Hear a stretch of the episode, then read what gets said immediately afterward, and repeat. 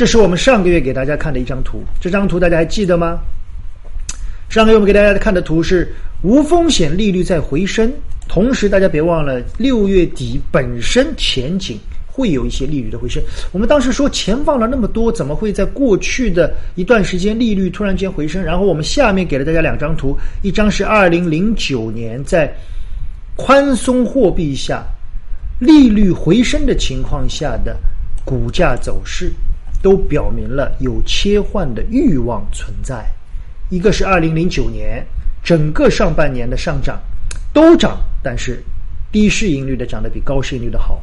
第二张是二零一七年在宽货币的情况下，整个一年三个季度是出现了分化的走势，之后会怎么走？我不知道啊，我不知道。我们倾向于像这张图，也就是会是共振性的缓步向上，但可能接下来是低市盈率的东西涨得要比高市盈率的要略好一点，这是我们的预期啊，仅供参考。这是我们今天要说的第二件事啊，第二件事。好，那么接下来呢？今天我们聊聊很多很多人关心的几件事，我们在策略里面一起聊聊啊。第一个，我们来看看 PMI 的数据。我们上个月主要的标题大家还记得吗？标题是经济复苏重复苏。这一个今本本月我们的标题是复苏在望，低估回升。大家一看这个标题就懂了啊。一个是。复苏，如果说上个月我们是预期复苏，那么到这个月的 PMI 数据基本上复苏已经在望。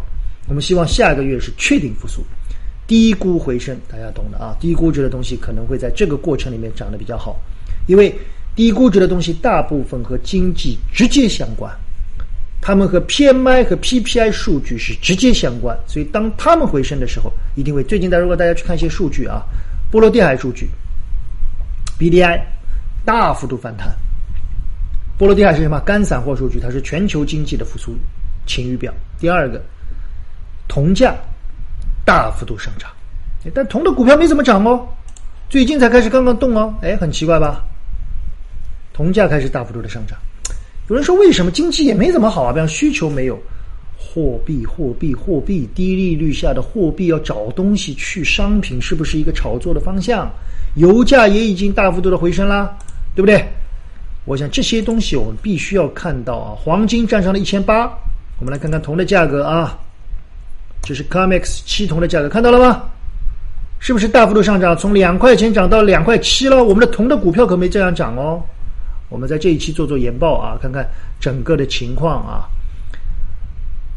我们再来看看其他的啊，比如说原油，布伦特原油啊。我们在原油跌到最低的时候，我当时做过一个预测，很多人还记得吧？我说年内原油必上四十，这是我说仅供参考啊，必上四十。现在才没啊，才三四五六六月份，原油已经上市四十了，已经回到四十。总是这样啊，总是在最悲观的时候要看到一些远期的变化啊。投资其实你说很难吗？啊，我觉得投资最重要的就是理性、客观和相对的远视啊。我们说远视就是要看得更远一些，你能看到未来，你就能在当下做好比较好的预测。其实投资就是这样，当你越短越急的时候，你的投资一定是不成功的。投资一定要理性、客观，同时要有一个远视的格局。哦，不多说啊，我们来看看啊，经济复苏，我们来看看经济复苏的数据吧。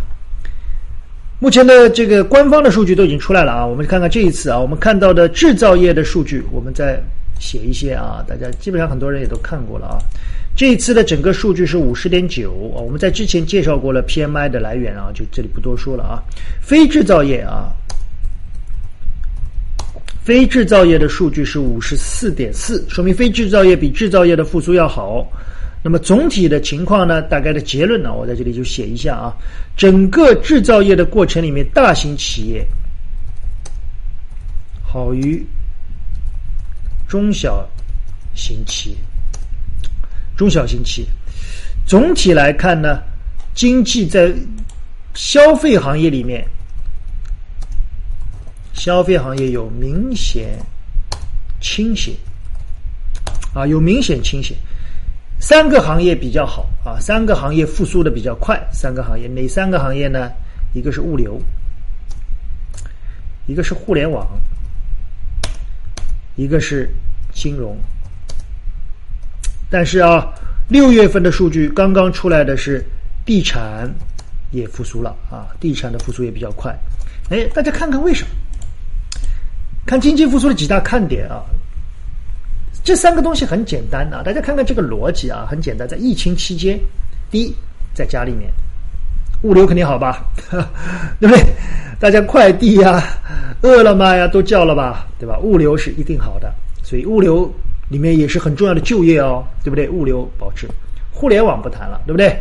云、宅经济。云计算啊，这是这一次经济复苏里面很重要的一个转型的看点。那么有人说，金融为什么好呢？魏老师，我不理解。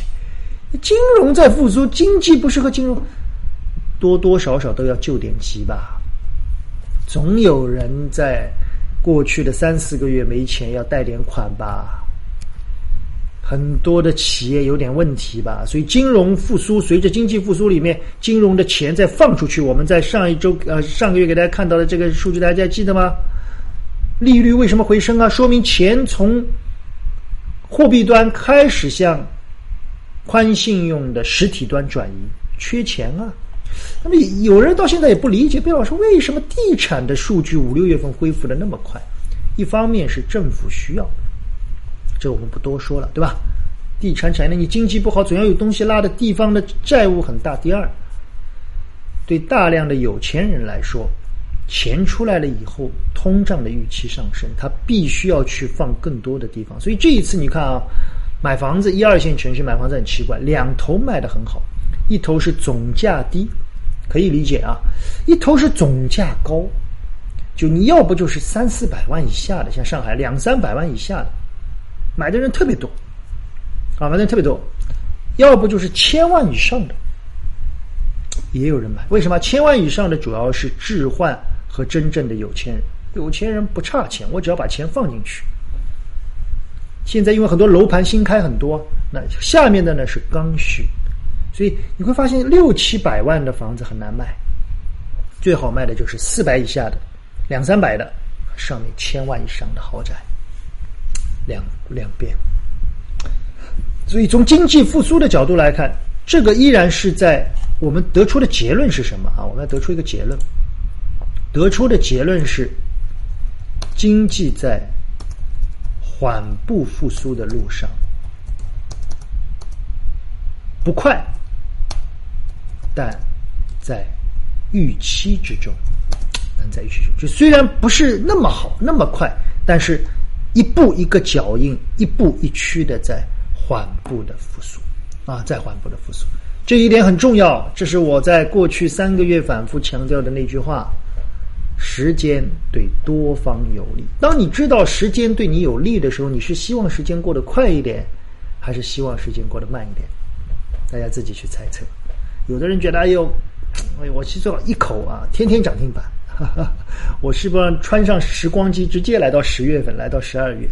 我倒不是这样，我喜欢慢慢来啊，慢慢来。我觉得享受这个过程，享受在分歧中那个过程。别人看空的时候，你偷偷的进一点啊；大阴线的时候，别人有分歧的时候进一点，然后享受那个横盘震荡回升的过程。看着市值，你的市值缓步的创着新高，看着别人的争论。啊，有没有一篮中三小的那种感觉？投资嘛，啊，我经常说，投资要细心的侧耳倾听，但当市场与你的判断是一致的时候，你要有绝对的自信和独立，并不是说我们自负，而是如果我们的走势预期和市场的判断最后是相反的，那我们要很小心去验证。但如果市场跟你的判断是一致的时候，你要相信你就是老大，这是非常重要的一个经验之谈啊。好，我们先聊过聊完经济啊，聊第二个事儿，聊聊新三板啊，聊聊新三板。呃，新三板呢，很多人问能不能打新啊，最近问的人好多好多，所以我索性在这里呢就集中的聊一聊啊，我对新三板的几个看法。第一，这一次新三板精选层打新的目的何在？没有市值也可以打新，所以鼓励大家都去打新。所以从大的方向来看，融资直接融资的需求这是必然的，对不对？所以新三板在这一次的政策之下，一定会有大量的人去参与。在参与以后，新三板未来一定会流动性增加。目前整个新三板一天成交才五六个亿啊，上万家企业。现在精选层未来会有多少，我们还不知道啊。可能我觉得至少要上千家企业吧。所以从这个角度来看，为了留住这些打新客，我看了一下大部分的新股啊，现在刚刚开始啊，本周大部分的新股在打新前都有几个特点啊，就是上精选层啊，上精选层打新前，股价大涨，然后大家别忘了。他们都上市以后第一天都能卖到，所以他们会成为上市后最重要的卖方，最重要的卖方，没错吧？但是这次精选层为了吸引大家，做了一个比较好的地方，是它打新前基本上都打了很大的折扣。比如说刚刚上市的这个某某生物啊，我看它上市前涨了一倍。涨了一倍，大概从三四块钱涨到了七八块钱。那它最后的打新的价格是五块多钱，所以这个价格就比较好。也就是说，如果它这个价格出来以后不涨的话，那么六七块钱到八块钱买的人就套牢了，这个不太可能吧？所以它留出了一段空间。所以我认为，至少我个人认为啊，至少一开始会有盈利，会有盈利啊，这是一块不错的盈利，但是。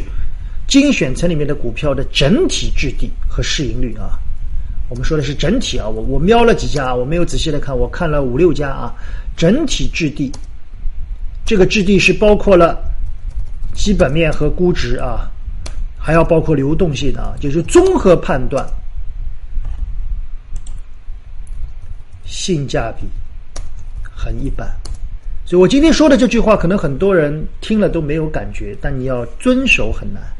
很多人打完新会有一个习惯，把这个股票放着。哎呦，它又涨了，又涨了，又涨了。哎呦，又跌了，又跌了，又跌了。哎呦，我打新五块钱中到的，开盘十块钱卖掉，卖掉以后跌到六块钱，我能不能买一点啊？卞老师。哎呦，十块钱卖了，你看它涨到二十块了，卞老师。然后他就关注，关注，关注，关注，关注，就进去了。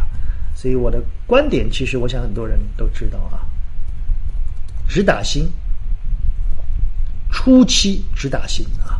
初期只要打新，所以对新三板的策略，我的观点非常简单：新三板打新是一个技术活啊，但是这个技术活是一个逐步的技术活，一开始是一个粗活，比谁钱多啊？比谁钱多？我相信三个月以后，也许不用三个月，将是一个技术活，将是个选择性的活。很多人问我，卞老师开盘能涨多少？我不知道，嗯，我比较保守吧，三十。看看能不能有五十，一开始啊，后面会慢慢慢慢的下降。如果三十的话，收益已经很高了。以目前新三板的预期的中签率啊，我们还不知道啊，我估计中签率会蛮高的。应该说啊，现在是个比钱多，所以如果有钱的，一开始可以尝试，好吗？后面是个技术活，要选择啊，这个公司要选择。然后呢，它这里面有一些有一些问题，有很多人互动问我的话题，我就今天一起回答了啊。